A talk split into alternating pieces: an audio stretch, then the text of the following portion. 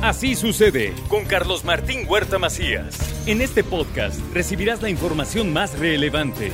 Un servicio de Asir Noticias. Bueno, pues ya es lunes, estamos comenzando la semana y como siempre lo hacemos con el abogado y notario Ángel Pérez García. La semana pasada habló de cuánto cuesta una escritura y nos quedó muy, muy, muy claro cada uno de los procedimientos que se sigue o los pasos que se siguen para finalmente determinar las cantidades. Bueno, hoy, hoy digamos que vamos a seguir con el tema de los costos, porque siempre a todos nos inquieta mucho cuánto nos cobra el notario y de repente llegamos con un notario y tiene una oficina muy bonita o un notario que no tiene una oficina muy bonita y a lo mejor pensamos que uno es más barato que otro en función de eso y la verdad es que no es así. Entonces, hoy hablará de cuánto cuesta hacer una donación. El lunes pasado hablamos de la compraventa. Yo ofrezco, alguien me compra, me paga, eso es un asunto. Pero la donación es otra. Y yo diría, la donación o la herencia. Y me explica el abogado, la donación es en vida, la herencia es después de muerte. A ver, ya me estoy, ya me estoy adelantando, Angelito, ¿cómo estás? No, no, Carlitos, muchas gracias, muy buenos días. Aquí nuevamente feliz y a gusto con tu, con tu público para atender exactamente esas inquietudes. Pues nos arrancamos. Soy, soy todo oídos. Bueno. Oye, nos vienes a dar clase. ¿eh? ¿Cuántos años diste clase?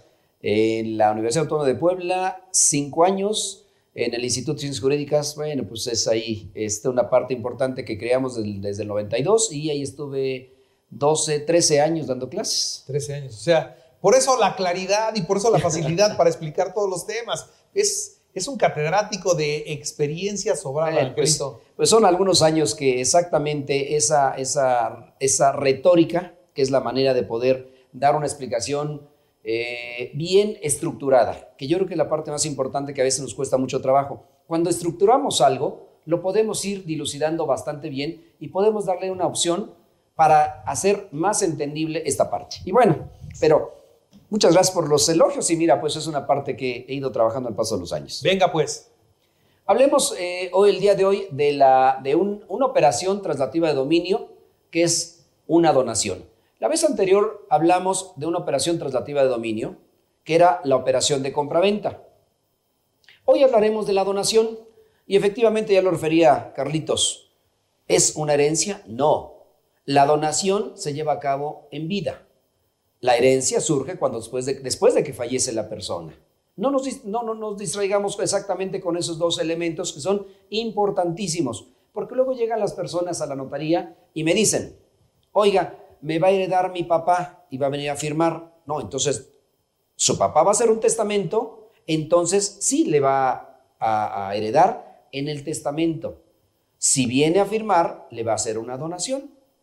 Y ahí vamos a distinguir que los costos de una donación, ¿cuánto es? ¿Cuánto vale una donación? Empecemos por lo más básico. Los valores que mencionábamos la, la, vez anterior, que tenemos un valor catastral ¿Cuánto cuesta donarle a, mi hijo una propiedad? Bueno, pues no hay un, como es una donación, es un regalo, no tiene un costo. Ah, pero tenemos un valor catastral. Recuerden que la vez anterior hablamos del valor catastral, del valor de operación y del valor del avalúo. Aquí tenemos un valor catastral. Y con base en ese valor catastral vamos a tener que pagar los impuestos. ¿Qué impuestos? Son exactamente los mismos que una operación de compra-venta, traslativa de dominio, que se paga igual lo mismo, el 1.8%, el 2% o el 2.25%, dependiendo qué municipio sea. Y todos los demás gastos también se llevan a cabo. Certificado, aviso preventivo, avalúo, protocolo y gastos y honorarios. Pero algo importante, a veces llega la persona, el cliente, y pregunta, sí, pero quien me va a donar es mi tío. Ah, momento, a ver. Las donaciones de padres a hijos, a nietos, en línea recta, por consanguinidad, alguna vez hablamos de parentescos, que son tres parentescos. El parentesco de consanguinidad es el parentesco de sangre. Entonces, el papá, padre, hijo. Padre, hijo, nietos. En esa línea, las donaciones por el donante no causa impuestos sobre la renta. No causa, ¿por qué? Porque no recibe ninguna utilidad, ninguna ganancia en ese sentido. Paga su escritura quien adquiere el inmueble. ¿Y con base en qué la paga?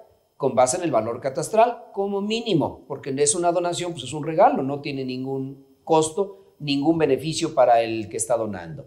Entonces, ¿el impuesto a la renta se causa? No, no se causa, en términos generales. Pero viene y dice, es que mi hermano me va a donar porque él recibió mucha herencia y hoy me va a donar mi hermano. ¿Se puede llevar a cabo la donación? Sí. Nada más que la diferencia entre la donación de papá a hijos a nietos, que la donación entre hermanos, entre sobrinos, entre tíos, causa un 20% de impuesto a la renta. Porque, ¿cuál es el impuesto a la renta? Es un impuesto a la riqueza. Su patrimonio está incrementando y pongamos el valor de operación de un millón de pesos. Recibe como donación un millón de pesos de parte de un tío. ¿Cuánto paga de impuesto? El 20% de impuesto a la renta. Es decir, 200 mil pesos le va a costar una donación. Entonces, pues no le conviene hacer una donación en ese sentido. A veces es preferible llevar a cabo la operación de compraventa que una donación, porque la donación causa el 20% cuando no son de ascendientes a descendientes. O al revés, el hijo le dona al papá, o el hijo le dona al abuelo, o el hijo le dona a la esposa. O el abuelo al nieto. O el abuelo al nieto. También aplica para las donaciones entre esposos, entre cónyuges.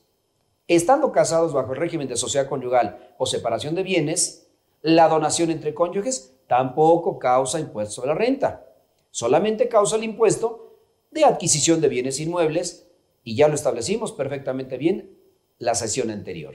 Entonces, de esa manera podemos ver cuáles donaciones salen más baratas y cuáles donaciones salen mucho más caras. ¿Se pueden llevar a cabo? Sí, sí es posible llevarlas a cabo. Obviamente, quien está recibiendo la donación, pues va a recibir una cantidad enorme del incremento a su riqueza y por esa razón es el pago de impuesto. En las mismas circunstancias se lleva a cabo la escritura de donación, que la transmisión de propiedad que mencionamos la vez anterior. Una vez efectuado ese trámite, se manda a inscribir ese testimonio en el registro público de la propiedad y se entrega la escritura. La donación no es lo mismo que una herencia, no. Digo, muchas veces le dicen herencia en vida, me va a heredar en vida. Bueno, pues si lo entiende de esa manera, es una donación para efectos legales. La herencia surge después de que la persona fallece y a partir de ese momento se empieza a tramitar, es otro trámite que es una sucesión ya sea testamentaria o intestamentaria, pero eso lo hablaremos en otro, en otro momento. Muy bien, pues así está Carlitos. Abogado, hay que asesorarse correctamente y hay que hacerlo con una persona con seriedad y con conocimiento para no cometer un error, ¿no? Porque si no, por querer hacer las cosas adelantada o anticipadamente, podemos... Después vienen los... Y eh, exactamente, yo creo que una, una de las cuestiones importantes es que la ley es bien clara en ese sentido. Y dice, todas las operaciones de bienes inmuebles, cualquiera que sea su valor, se otorgarán en escritura pública. ¿Quién hace las escrituras públicas? Los notarios. Así es. Entonces, acuda a su notario y asesore, asesórese correctamente. Muy bien. Angelito, como siempre, muchas gracias. Con mucho gusto para todos ustedes. Así sucede con Carlos Martín Huerta Macías. La información más relevante, ahora en podcast. Sigue disfrutando de iHeartRadio.